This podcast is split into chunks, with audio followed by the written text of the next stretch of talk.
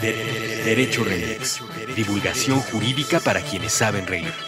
Con Gonzalo Sánchez de Tagle, Ixchel Cisneros y Miguel Pulido. Todos los lunes a las 9 pm a través de Puentes.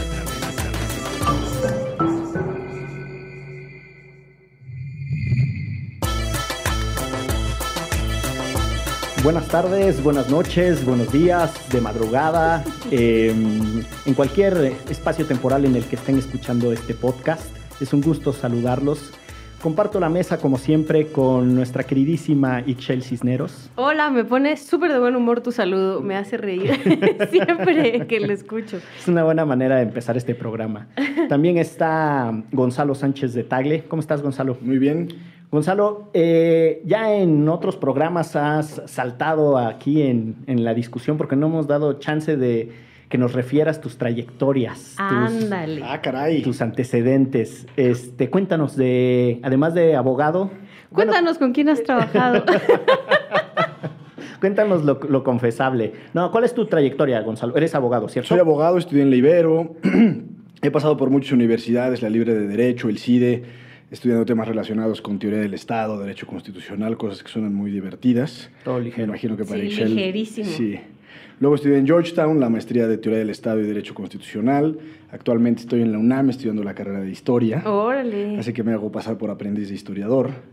Eh, soy escritor también. Recién salió un libro de poesía. ¡Oh, qué padre! De su, servilleta, de su servilleta que se llama Historias de una ceiba azul. Próximamente los invitaré a la presentación. Eso está buenísimo. Justo. Aquí autopromocionándose, aprovechando sí. los micrófonos abiertos. Y pues poco más. Y trabajaste también en el Congreso, ¿no? He trabajado en el Congreso en dos ocasiones distintas, en una eh, como asesor o coordinador de asesores de un legislador y en la segunda ocasión como coordinador del Centro de Estudios Internacionales Gilberto Bosques. Mira nada más. Gilberto Bosques, para, quien, para quienes no saben, es un personaje muy relevante de la historia de México. Eh, se encargó durante la presidencia del de, um, general Lázaro Cárdenas de las precisamente eh, de toda la estrategia para traer refugiados a México. Exactamente. ¿no? ¿Y qué se hace en ese instituto? Digo, nada más fácil. Pues es, es, el área de investigación del Senado de la Política Exterior y las Relaciones Internacionales. Ah, órale y aquello que le llaman diplomacia parlamentaria. Muy bien. Pues seguro no te hacían mucho caso. Bueno. Viendo el resultado. si ustedes que están escuchando este podcast eh, se están espantando porque creen que vamos a hablar de toda la trayectoria de Gonzalo Sánchez de Tagle, no, relájense, no es eso de lo que vamos a hablar el día de hoy. Hoy hemos preparado un programa, eh, como ustedes saben, eh, más relajado todavía del tono. El, como ustedes saben, era porque este programa está dedicado a la relación que tiene el derecho y la justicia con muchos ámbitos de la vida diaria, de nuestro acontecer más cotidiano. Y uno de los propósitos en este podcast es hacer eh, divulgación y es acercar los temas de distintas maneras. Y nos dimos entonces un poquito de tarea, cada uno de nosotros, para traerles algunas cosas para comentar, eh, porque el derecho está sumamente eh, entrelazado con las, eh, vamos a llamarle así, con, con, los lados creativos, con los lados de producción y generación creativa en la literatura, en la música, en el cine, en la televisión, ni se diga. Entonces vamos a dedicarle este, este hermoso programa, el podcast más escuchado por ministras y ministros de la Suprema Corte de Justicia de este país. Seguro. eh, magistrados de los tribunales colegiados de circuito, todos, actuarios, absolutamente todos los fiscales, todos estudian este podcast, eh, porque eso es lo que se hace, se estudia. Eh, pero bueno, vamos a empezar con esta ronda de recomendaciones. Eh, querido Gonzalo, ¿cuál es tu serie, tu programa, tu, tu programa de televisión favorito que está relacionado con el derecho? Cuéntanos. Bueno, hay uno que acaba de salir recientemente en esta cadena de televisión que la conocemos como Netflix, uh -huh. que se llama Making a Murderer. Mm. Es una palabra muy difícil de pronunciar en inglés, murderer. Sí, yo le digo muy bien, mira, murderer. pues es algo así como creando un asesino. Eh, y es la historia de un, de un personaje que se dedicaba a la... Eh, pues a, la, a, la, chatarrización de vehículos. Tenía una especie como de Tenía parque. Un, un deshuesadero, le diríamos. Exactamente. ¿no? Un deshuesadero. Y resulta ser que el primer capítulo eh, Oye, na- ¿le vas a spoilear todo? no, no, no, Ah, simplemente ok. es para contar el anuncio. Sale libre este personaje. Y sale libre porque después de haber estado algo así como 15 años en la cárcel, encuentran al verdadero eh, culpable del delito que se le, había, se le había imputado, por el cual se le había declarado culpable, que era el homicidio de una homicidio, violación y homicidio a una, a una mujer. Y resulta ser que 15 años después encuentran esta, al verdadero culpable. Para hacer la historia muy corta, este personaje denuncia o demanda al- al- algo así como al ayuntamiento el pago Por de daños y 15 per- años, por los claro. 15 años el pago de daños y perjuicios y por una cantidad estratosférica de dinero. Y sucede que mientras está el litigio en- en- corriendo su curso, eh, le, le imputan otro, otro crimen, otro delito, otro homicidio, y de eso se trata justamente esta serie de televisión. Cómo va construyendo el fiscal, o lo que nosotros conoceríamos como el Ministerio Público, eh, el caso, y todo parece ser que es una construcción ficticia de las pruebas, de las acusaciones, de, las testi- de los testimonios, eh, y todas las circunstancias que generan Nada que más este- para fregárselo porque los estaba demandando. pa- pareciera ser que nada más para fregárselo porque lo estaban demandando. Ahora, si ustedes no han visto mm, este documental, porque es propiamente un documental, vamos, está... eh, En 10 capítulos en- exacto, en 10 capítulos, pero propiamente el contenido del, del programa es, son audios y entrevistas reales, no hay crestomatías, no son actuaciones. Eh, si usted no lo ha visto, no le queremos arruinar el, el sabor de disfrutar el, el hermoso eh, programa de Making a Murderer, pero vamos a comentar cosas. Eh. No, porque, a ver, primero, es extraordinaria la realización de, ¿no? del documental. O sea, el- el- la, la cantidad de mm, material que juntan para desarrollar Pero no es la como historia. docudrama. Es como un docudrama, lo dices bien, pero me parece que tiene una... mm, La manera en la que hilvanan los distintos testimonios y en la que van construyendo la, la historia, me parece que se mueve casi como hasta en, el, en esta onda del thriller judicial. ¿no? Es, que tiene muy buen ritmo, uno lo puede ver, la verdad es que hasta parece que es un guion escrito, ¿no? Es una de estas cosas... Pues es una de las críticas que se le hacen justamente a ese documental, que, que la historia se hizo en la edición, más, que, más que en el documental mismo. Es decir... eh, Lo fueron armando para que, que sonara tan chido. No, justamente no, por, no, no para desperdiciar el, el desenlace del, del programa, pero todo parece ser que está construido de tal forma que quien ve el programa o quien ve la serie termine tomando una posición al final de, de los 10 capítulos que fue de alguna manera construida por los, por los productores o directores. Son, son dos directoras, si mal no estoy, y son dos estudiantes de la, de la carrera de cine de la Universidad de Columbia en, en Nueva York. Pero, eh, bueno, el primer elemento que quería poner es eso, la cantidad de material que logran conseguir. Y lo quiero poner en contraste con lo que sucede en México, porque ahora que está tan de moda esta crítica al nuevo sistema de justicia penal, que ni tan nuevo, porque tiene ocho años que lo reformamos, o sea, imagínense, ese es el nuevo. Pero lo que es relevante es que las actuaciones de fiscales, de los acusadores, el desahogo de las pruebas, de la manera en la que se va llevando todo el juicio, en algún momento es público y siempre está registrado. Y eso es lo que permite tener después un debate súper intenso sobre el caso. Segunda, entonces el- lo, lo primero es, en este país uno no encuentra un, ni siquiera un boletín de prensa adecuado de- del fiscal en el caso, pongamos uno, ¿no? El de Javier Duarte o en los casos de los gobernadores, de Padres, el que ustedes escojan. O cuando hacen una conferencia de prensa, cometen estas tonteras de decir, ya me cansé, ¿no? Como el... O esta es la verdad histórica. Esta es la verdad histórica, como lo hiciera Murillo Karam. Entonces, eh, la razón por la que se puede construir, al margen de si usted cree o no que hay una manipulación del auditorio en la elaboración del, del- De este documental, del en particular. lo que es un hecho es la gran cantidad de material del que se dispone para poder elaborarlo y la curaduría que hacen las autoras, ¿no? que eso es una brutalidad. Y la segunda cosa es la relevancia que va tomando el caso y cómo van incorporándose distintos elementos. Hay un momento en donde el litigio lo lleva, la defensa de esta persona, eh, lo lleva un, un proyecto que es un proyecto para defender inocentes en las universidades, ¿no? Y sus abogados litigantes son impresionantes, son súper serios, muy estudiosos, van conociendo. Y, y el, esa segunda cosa, ese segundo elemento de la historia a mí me llama la atención porque Este país está desprovisto, y este país me refiero a México, de clínicas de interés público. Las universidades ven de reojo lo que pasa en el sistema penal. O sea, no, no hay otros actores que no sean tu abogado, el que te defiende, y el, abogado que te acusa, pero no hay otros actores que participen de estos, ¿no? de, de, de, estos juicios de alta relevancia pública. Y a mí ese es, digo, para ponerlo en el contexto de lo que nos sucede en México, ese es uno, son dos de los elementos que me llaman la atención de contraste. Y yo agregaría una crítica a nuestros defensores de oficio al sistema de la defensoría de oficio. Yo creo que es una de las cosas más descuidadas ¿no? de este país. Que además los gringos, por lo menos lo que se ve en televisión, es que son unos fregones los de oficio. lo que se ve en televisión, lo dices bien. Claro. No, pero bueno, es una defensa pública mucho más digna que la nuestra y tomando el referente, un referente muy básico, eh, los sueldos y salarios de los abogados defensores de oficio en Estados Unidos son muy competitivos, son casi tan cercanos a los del fiscal acusador, ¿no? Entonces, también, además de que tienen un reconocimiento público muy interesante. ¿Cuánto ganará aquí un defensor de oficio?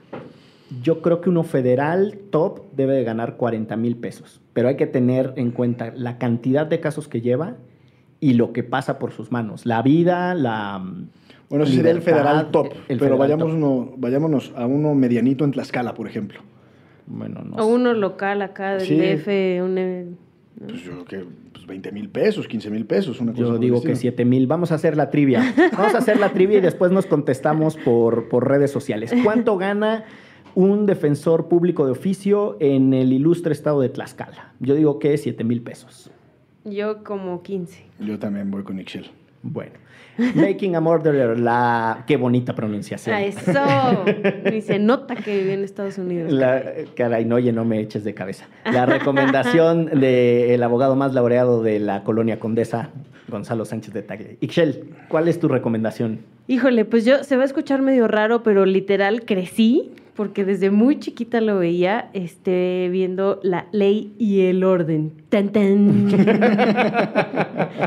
en todas sus versiones, Criminal Intent, Unidad de Víctimas Especiales, y hasta cierto punto creo que en lugar de ser periodista yo debí de haber sido médica forense o algo así.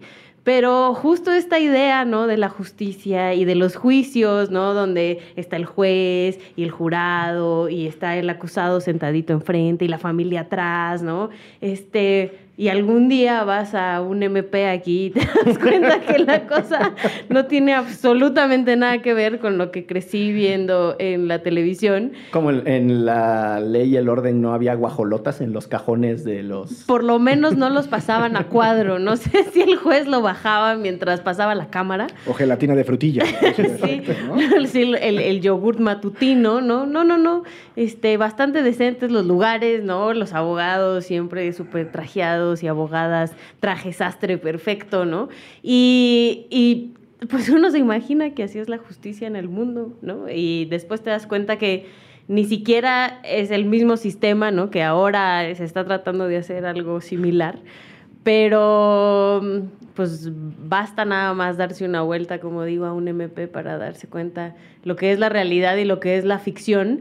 Yo nunca he ido a un juicio en Estados Unidos, supongo que ustedes sí. ¿Sí son así? Yo fui a una cosa, bueno, he ido a varios, pero una de las cosas que más me ha impresionado, fui a unos en, eh, en Connecticut, fui a otros en, en el eh, potente estado de Nueva York, pero el más, más impactante para mí fue en Arizona en una cosa que se llama Streamline Operation, porque es un juicio masivo a 51 personas promedio, entre 40 y, entre 40 y 55, más o menos. Eh, ahora les explico a qué me refiero con un juicio masivo de ese número de personas. Al que yo fui era de 51 personas y lo recuerdo porque lo documentábamos y era parte de un trabajo que, que estábamos haciendo. Son juicios contra migrantes que reingresaron a los Estados Unidos después de haber sido deportados. Y de lo que se les acusa es de una felony, que es la, el delito más, pero más, más horrendo que alguien puede cometer en los Estados Unidos, ¿no? Que se les llaman felony porque son delitos contra el país. Entonces, a estas personas se les acusa de eso por el hecho de regresar al país cuando se les advirtió que no lo hicieran. Cuando uno llega a, mm, y esto te estoy hablando en un, en, un lugar pequeñito, en, en, Tucson, Arizona, ¿no? Que nosotros le decimos con mucho cariño Tucson. Cerca de mi pueblo. no es ni siquiera una ciudad grande, no, no, es una ciudad chiquitita en donde el Marshall eh, tiene una infraestructura impresionante. El Marshall es el, el que vendría siendo el encargado de los prisioneros después de que ya fueron detenidos, ¿no? Los detiene la policía y entre que los detiene la policía y los juzgan, están en custodia de alguien más. Ese alguien más es el Marshall. Porque si tienen, los gringos se toman muy en serio esto de la separación de funciones. Eh, el Marshall tiene una infraestructura impresionante, la policía ¿no? los acusa, uno ve ahí a los abogados defensores y tal, y el juez es como en las películas, de verdad, y la sala es prístina, todo es muy pulcro, todo el desarrollo de la audiencia es brutal, paso por paso, muy elegante. Lo que es impactante es que en ese caso, en la audiencia en la que yo vi, a 51 personas las condenan de manera masiva, votando. Eh, ¿Todos ustedes eligen ser culpables? Sí, se declaran culpables, órale, al bote. Tómala, cabrón. Van alrededor, las condenas después se individualizan, pero van de 5 a 12 años en prisiones privadas, y ahí uno empieza a entender en dónde está la cosa, este, porque es un negocio, pero la parte más, más impactante para mí en términos visuales de esa audiencia es que los eh, paisanos nuestros están encadenados de pies y manos. Como en películas. Como en películas, y después encadenados uno al otro. Y entonces pasan así. Es, como una, es como una escena de la esclavitud eh, en nuestros tiempos. ¿Y por qué, se, ¿por qué se declararían culpables? Porque de lo contrario van a un juicio que los les puede, ir peor. Les puede ir peor. Entonces el, el, juez les pregunta, ¿su abogado defensor ya los asesoró? Sí. ¿Ya les dijo qué es lo que les conviene? Sí. Ok. ¿Se declaran culpables? Sí. Y este es uno de los momentos de la, de la audiencia. Eh, la, Qué miedo. La traductora, porque ellos dicen sí en español, y la traductora le dice al juez, oh, yes. O sea, todos sí que cuando estábamos en la audiencia, la primera vez yo oí, oh, me puse yes. Y yo dije, ¿qué, está pasando? Está entusiasmada la traductora. ¿Qué está pasando aquí? Y ya después... Oh, oh. Oh, oh, yes. No, oh, Todos. Todos, sí. No, pero sí, es muy fuerte porque así, 51 personas, ¿no? Toda esta cosa de noción del debido proceso y tal, se esfuma, ¿no? Por lo menos en esa audiencia.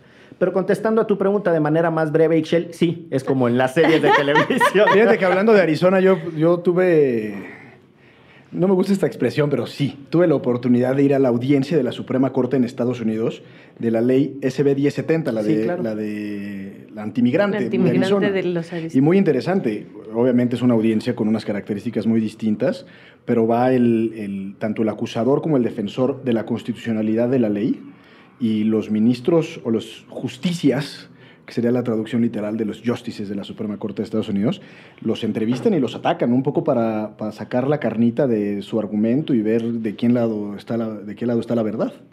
Mira, es... Altamente interesante. Es, es, tremendo cómo eh, el sistema judicial de Estados Unidos se pensó como una de las formas de participación democrática. Es decir, la lectura no es solo la tradicional de la separación de poderes, sino que también ahí se está dirimiendo la democracia. Es decir, déjenme ponerles ejemplos. Sí, a ver, otra vez. ¿Por qué los juicios son con jurado? Porque parte del ser ciudadano es tener el privilegio de haber sido elegido como jurado para poder resolver sobre la vida, la libertad o lo que sea de un conciudadano. Y del otro lado es que ese conciudadano que puede ser declarado culpable sea juzgado por sus pares. Por sus pares.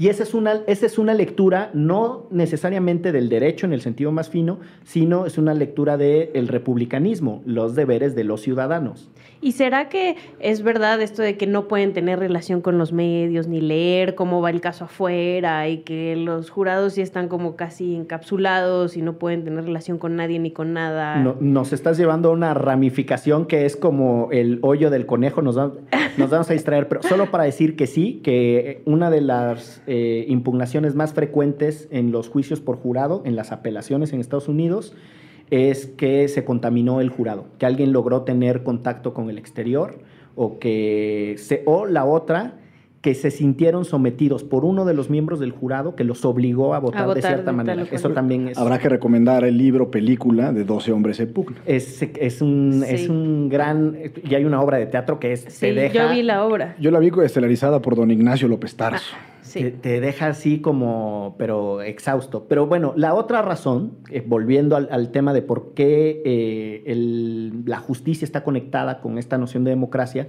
es la que dice Gonzalo. Los jueces de la corte atacan tanto al abogado que acusa como al abogado que defiende en una audiencia pública eh, la- para que, la, para que el- la mayor cantidad de ciudadanía se entere de los argumentos y de lo que está pasando. Es decir, la justicia no es un asunto privado y un asunto Que técnico. resolvemos tú y yo y No. unos cuates. Y por eso es que tiene cierta teatralidad, incluso lo que sucede en la Suprema Corte de Estados Unidos. Yo creo que México, en algún sentido, con el canal judicial y con otras cosas, ha venido entendiendo esto, que la discusión de la Suprema Corte tiene también un efecto didáctico, que tiene Y una... puedes entrar a algunas sesiones. y puedes entrar a las sesiones de la Corte. Del pleno. del Del pleno, pleno. no en salas. Sí. Eh, pero bueno, solo para decir que por eso es que también hay cierta teatralidad en estas audiencias. Con una diferencia que en las audiencias de la Suprema Corte de México no participan las partes involucradas. No, nada más son ellos, ¿no? Nada más son ellos discutiendo y no, no hace falta más que leer una versión estenográfica para ver que luego las participaciones no son tan doctas y Justo e yo, iluminadas. yo fui eh, un par de veces aquí a la Suprema Corte y la verdad es que pareciera que ya todo estaba planchado desde afuera y ya nada más van y platican un rato y ya, ah, sí, estamos de acuerdo, sí, no, bye. Se Ese es, ese el, ese es el run run en el ambiente de los. Pero luego sí hay, hay buenos temas que en donde se, se, se dan sus cates. Ah, pues los, cuando yo fui eran temas yo creo muy aburridos porque ya estaba todo planchado y ya nada más así. Yo opino que sí, yo opino- tú opinas que no. Pues qué pena ganamos nosotros, bye. sí. Con la pena. Sí, con la pena perdiste. Eh, eh, déjenme contarles una anécdota a propósito de la Suprema Corte, porque es que es muy singular, de verdad.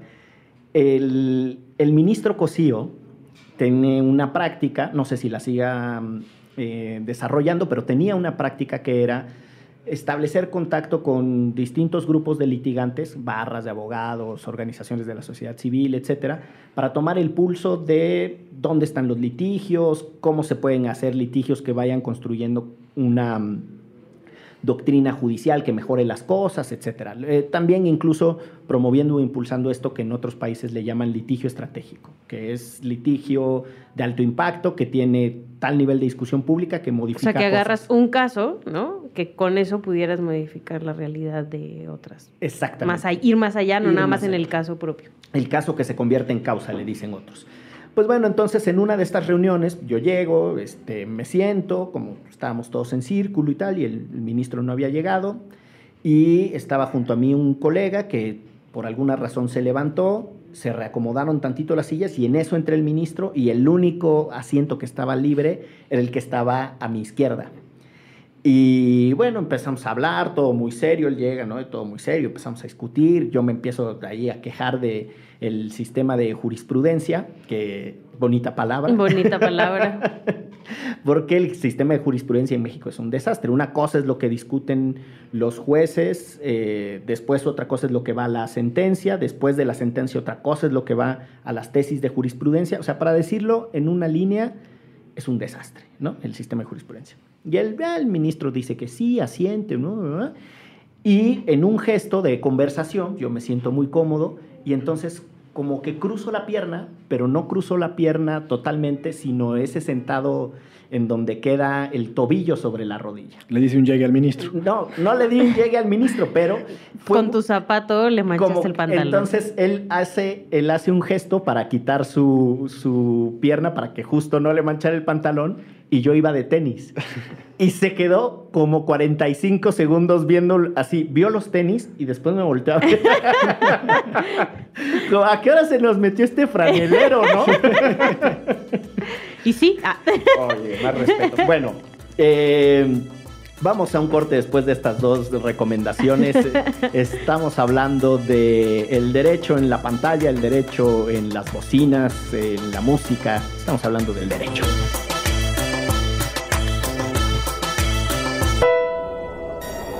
Alianza Rebelde. Conversaciones sobre una galaxia muy, muy lejana. Nuevo episodio todos los viernes a las 9 pm. Con Julio Martínez Ríos, Boludo y Russo. Fuentes.me.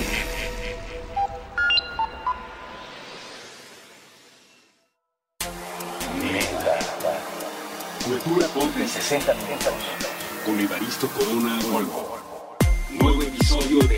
Viernes a las 4 pm. Fuentes.me.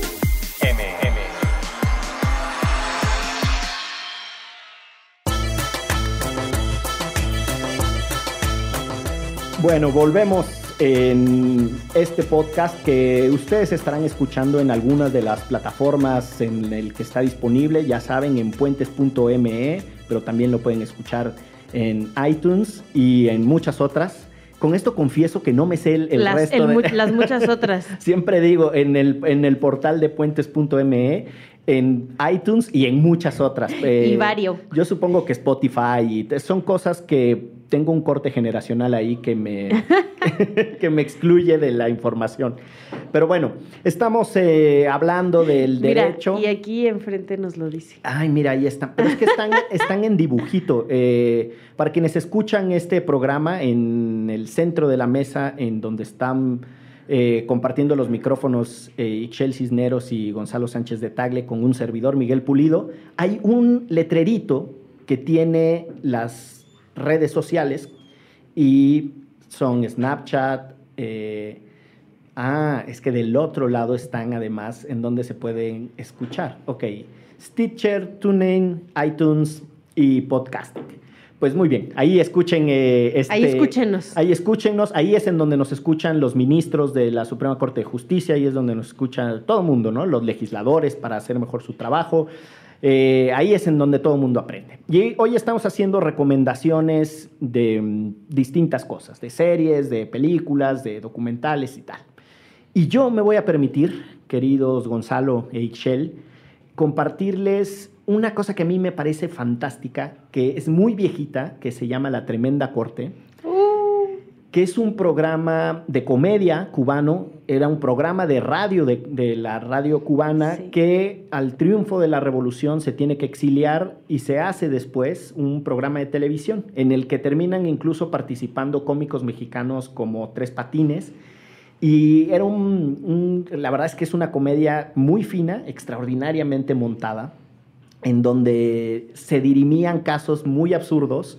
Y entonces, por ejemplo, llegaban dos personas que se habían peleado porque una le había robado el café al otro y tenía una entrada que se convirtió en emblemática en donde el juez decía, pase el acusado del cafecidio.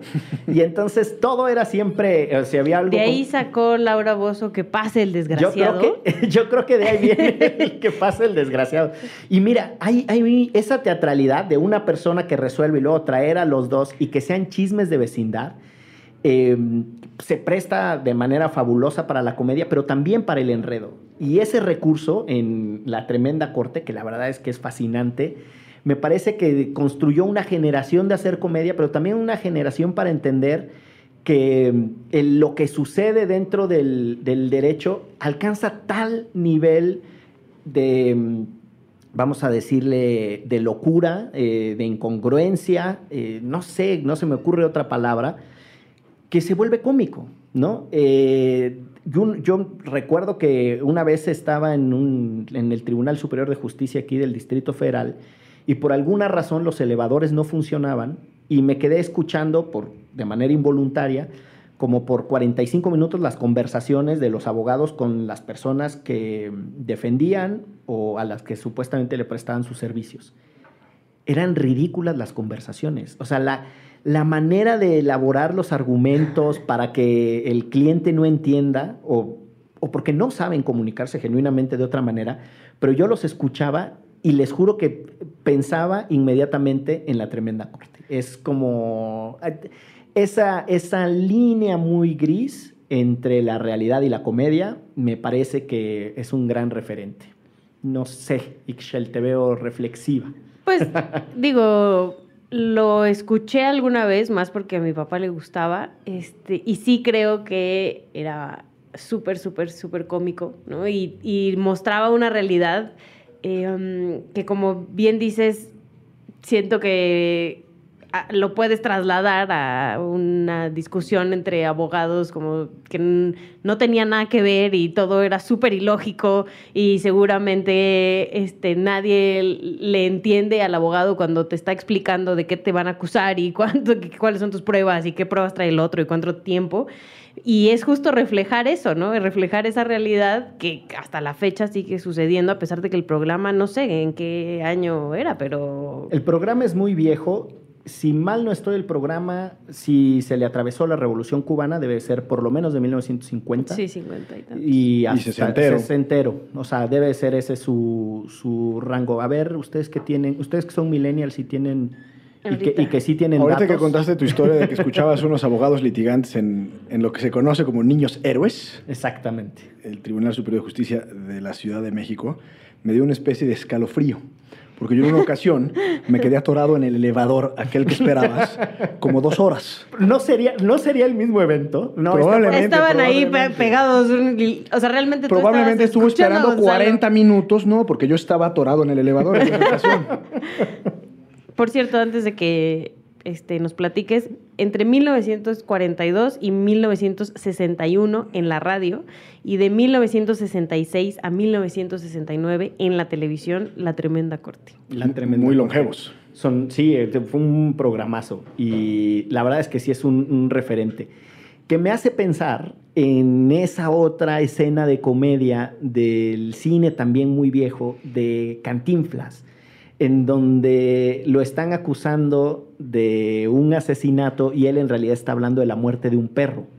Y entonces Ah, el es dia- verdad. y, y el diálogo es, como decía Excel, ciertamente absurdo, en donde todo se hace sobre la base de supuestos entendidos, que es la mejor definición de un Sí. malentendido. Ahora ¿no? que nos cuente Gonzalo su supuesto entendido ahí en el, en el elevador.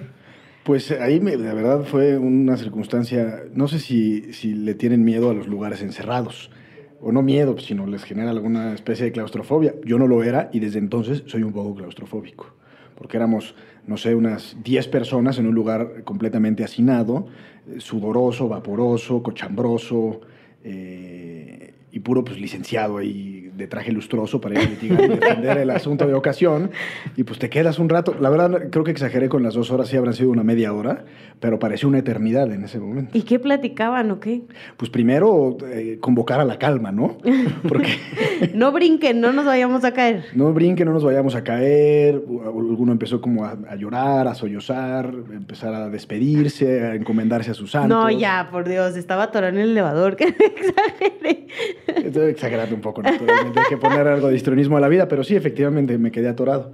Y si me permiten contarles una historia adicional del Poder Judicial de esta ciudad. Yo, muy chiquillo, como a los 19, 20 años, era pasante de un despacho de litigio civil, que ven asuntos eh, entre familiares y mercantiles para pronto. Y en una ocasión iba yo a cumplir mis funciones de altísima relevancia en un juzgado. Y esas funciones eran pedir un expediente, revisar el expediente y a mano copiarlo. Una tarea completamente mecánica y Padrísimo. automática. Y en una ocasión ingreso a un juzgado eh, y en el momento en que cruzo el umbral del juzgado me llega un, un hornazo, así como una, como una nebulosa medio extraña, medio azulosa, moradesca. y me desplazo al área de archivo y no había nadie. Entonces, me desplazo después al área donde está la secretaria privada del juez y veo que hay un borlote en la oficina del juez y en el área de la, de la, de la propia secretaria privada del juez. Y le pregunto la- a, la, a la señora, o señorita, no sé qué habrá sido en ese entonces. Le digo, oiga, es que vengo por mi expediente, pues por favor estoy trabajando para defender los intereses de una persona. Me ¿sabe qué? Espérese tantito, eh, porque estamos festejando el cumpleaños del juez. Y para eso logro encontrar el epicentro de esa bruma bochornosa, que era un perol de barbacoa por el festejo del cumpleaños del juez. Luego entonces la impartición de la justicia en este país, en ese juzgado, se detuvo durante un par de horas porque el señor juez estaba echándose sus tacos de barbacoa, festejando su cumpleaños Órale. con todo el personal del juzgado. Híjole, ya me dio hambre. A mí me hace pensar que justo eh, esta capacidad de describir cómicamente el- lo que sucedía en la corte, ¿no? en este programa cómico radial que les decía, y las aventuras de Gonzalo, de lo que podríamos hacer un programa, son coincidentes. Es decir, no es tan gratuito que quienes no son abogadas y abogados, cuando se asomen al derecho o cuando se asomen a lo que pase en los tribunales, o una de dos, o se sientan abrumados al grado del espanto de decir, ya lo perdí todo, o les dé, de verdad les dé comicidad, o sea, se, se ríen, se burlen, porque no hay de otra. Es de tal nivel tan abigarrado, tan barroco, todo lo que sucede en el mundo de, de los tribunales, que pues eso, da para, da para burlarse o da como punto de inspiración también para otras cosas, como, y ahora con esto paso otra recomendación, como es el libro de Kafka, de El Proceso, que es extraordinario, es un librazo que en, el, en esta onda muy surrealista, muy kafkiana, lo que describe es el trayecto de un tipo que de repente se despierta y descubre que está metido en un proceso y lo que va narrando el libro es todo lo que le va sucediendo a esta persona que se llama, si mal no estoy, Joseph K. Joseph K. José K. Eh, que no Buena es memoria, qué bruto. que no es PPK el que ahora es presidente en el Perú. Pero este otro PPK eh, justo va avanzando a lo largo del, del proceso y to- todo es terriblemente inasible, incomprensible. No hay manera de que se digiera. No sabe de qué se le acusa, No no, sabe sabe, qué se- quién lo acusa, no sabe quién es su juez. No, hombre, sabe si eso aquí nunca pasa.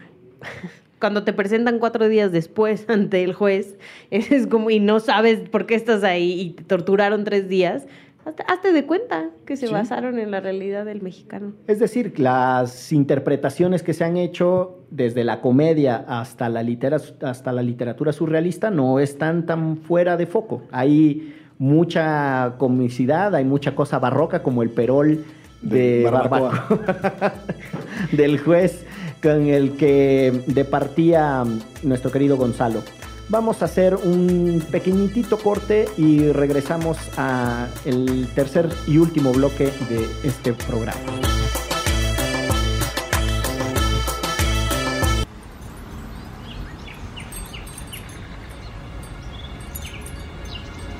Este es un lugar seguro. Si estás inconforme, si piensas que algo en el orden establecido no funciona bien, si has sido perseguido por lucir diferente, por pensar diferente, por amar diferente, este es un lugar seguro para todas las personas, de todas las naciones, de todas las lenguas, de todos los credos, de todas las identidades. Este es un lugar seguro. Este lugar es un puente, muchos puentes, con el conocimiento, con la alegría, con la luz de la pantalla, con el agua, con la posibilidad de ser verdaderos dueños de nuestras propias vidas, con el sonido nuevo que tenemos que escuchar varias veces antes de entenderlo por completo, con el sudor que cae sobre el cuadrilátero justo al mismo tiempo que suena la campana. Si estás buscando la salida, si necesitas un refugio, si necesitas imaginar al mundo como una rueda en el patio de una escuela donde todos jugamos tomados de las manos. Este es un lugar seguro. Bienvenida.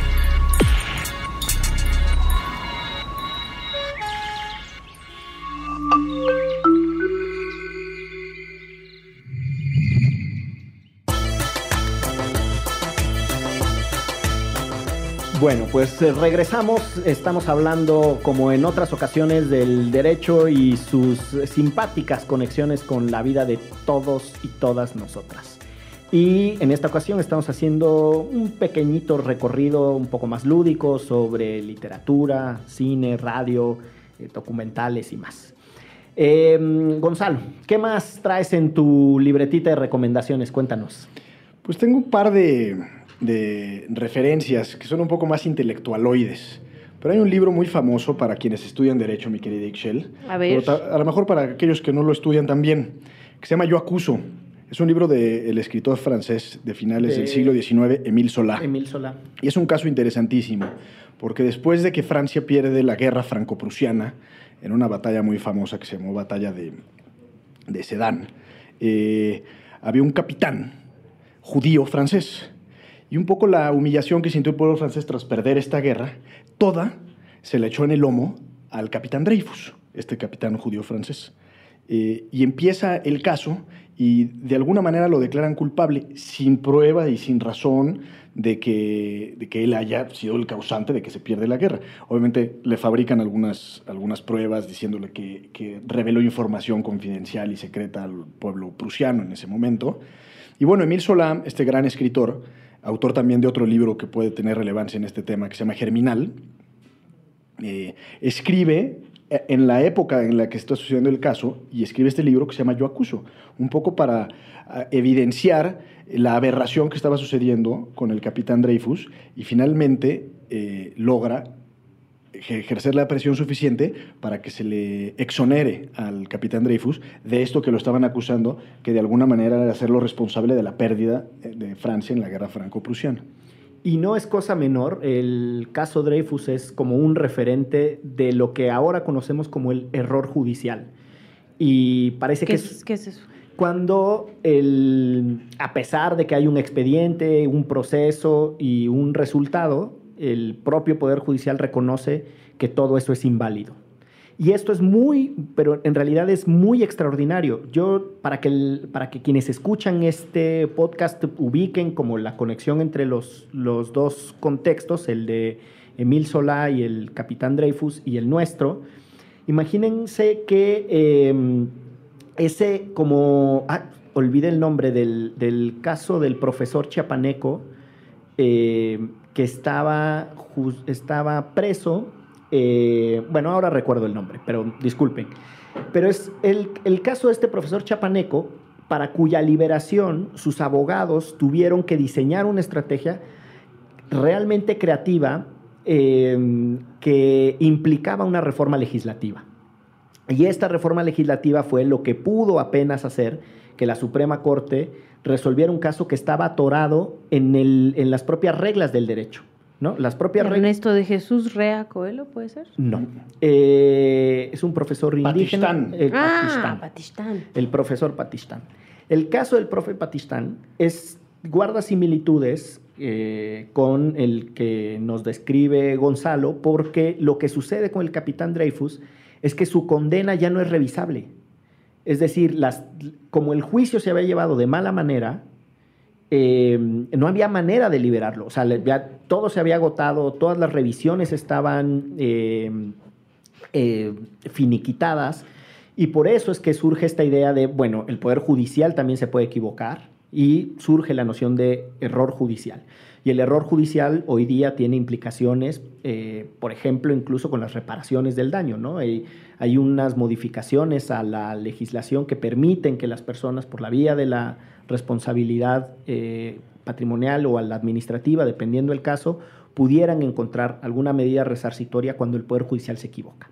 Tremendo el, el caso ese, qué gran recomendación que Y acá Gonzalo. Patistán, la, o sea, como sale libre es un poco distinto, ¿no? Es un indulto, ¿no? Es un indulto. Es, ni siquiera es un indulto, porque ese es parte del problema, porque no, no se le puede indultar formalmente, sino logran una reforma legislativa que permite al presidente dar una suerte de indulto. Es decir, el indulto presidencial, que es eh, una liberación propiamente anticipada, en el caso mexicano, a diferencia del de otros países, eh, por ejemplo, en, en otros países lo que se hace es que se da una suerte de inmunidad.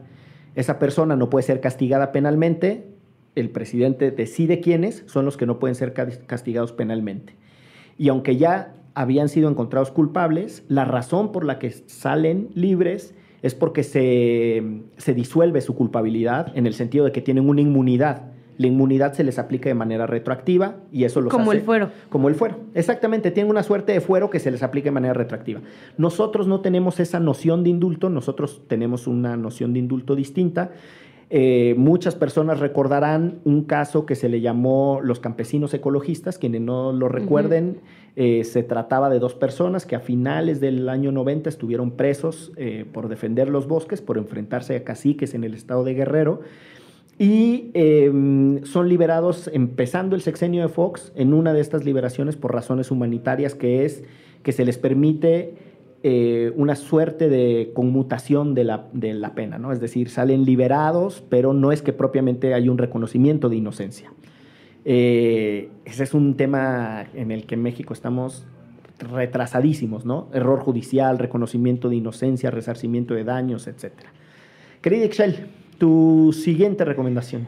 Eh, tiene que ver, además de con las cuestiones judiciales, con el periodismo, porque es A Sangre Fría, un libro de Truman Capote, un periodista, que también se hizo película, pero el libro es increíble, ¿no? O sea, creo que es una de las razones por las que yo estudié periodismo, y es el caso de eh, un par de asesinos, ¿no? que matan a una familia, y cuenta el periodista Truman Capote la historia de estos asesinos que están sentenciados a muerte, y además va contando como todo lo que se ve alrededor en el juicio, ¿no? Este, digo, no les voy a contar el final, pero, pero es bien interesante porque em, hay una cercanía increíble entre uno de los asesinos y el escritor, entonces eh, narra muy, muy, muy de cerca la historia, digamos, porque se involucra ¿no? Eh, personalmente con la historia de uno de los asesinos.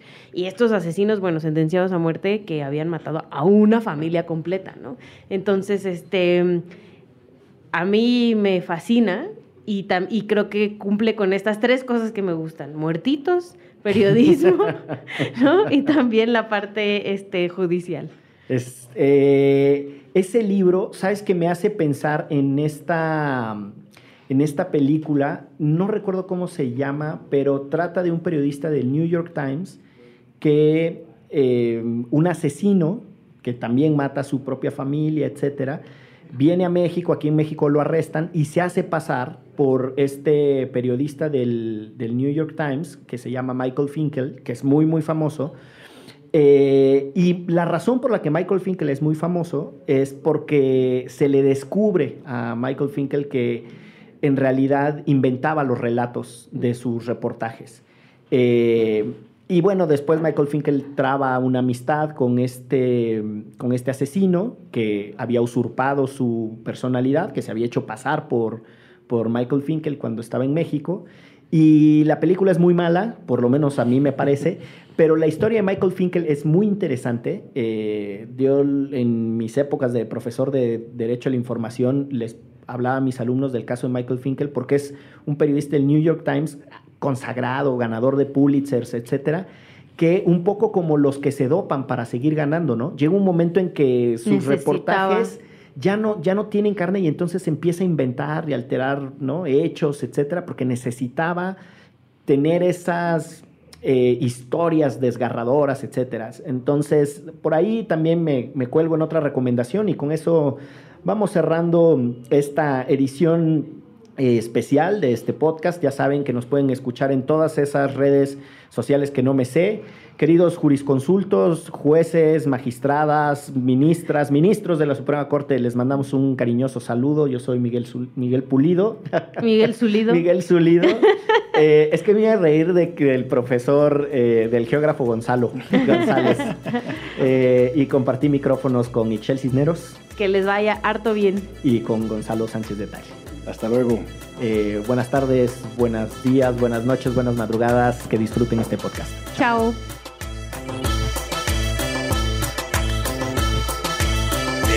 Derecho Remix. Divulgación jurídica para quienes saben reír. Con Gonzalo Sánchez de Tagle, Ixchel Cisneros y Miguel Pulido.